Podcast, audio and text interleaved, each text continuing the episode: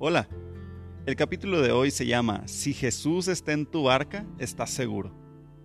¿Cuántas veces nos hemos olvidado de que una tormenta sirve para probar nuestra fe?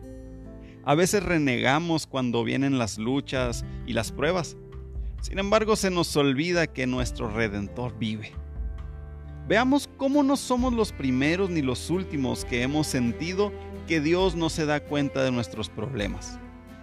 En Lucas 8, 22 al 25 encontramos esa narración cuando Jesús está en la barca con sus discípulos y mientras navegaban se durmió.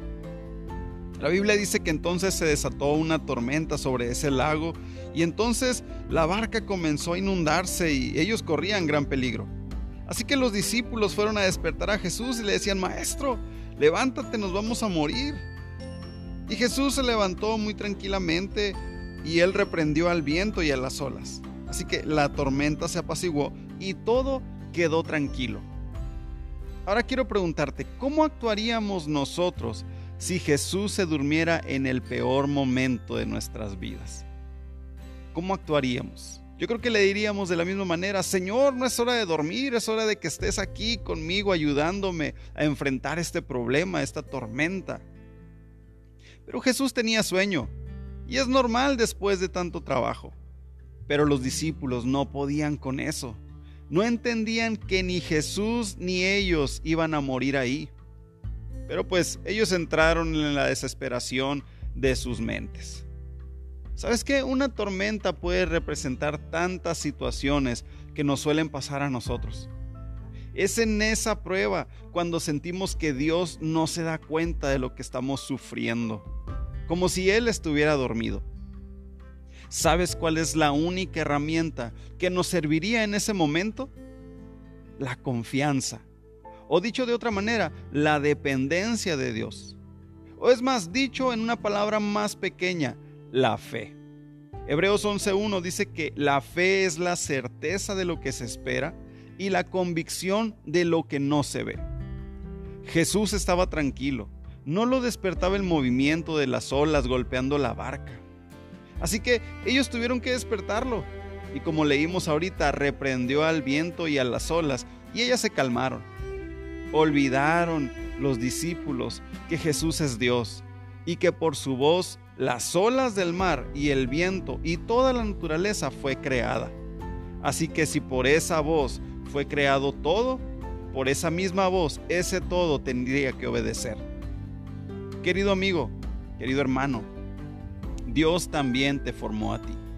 Y vio Dios que era bueno en gran manera el haberte formado, dice Génesis 1.31, al igual que al mar.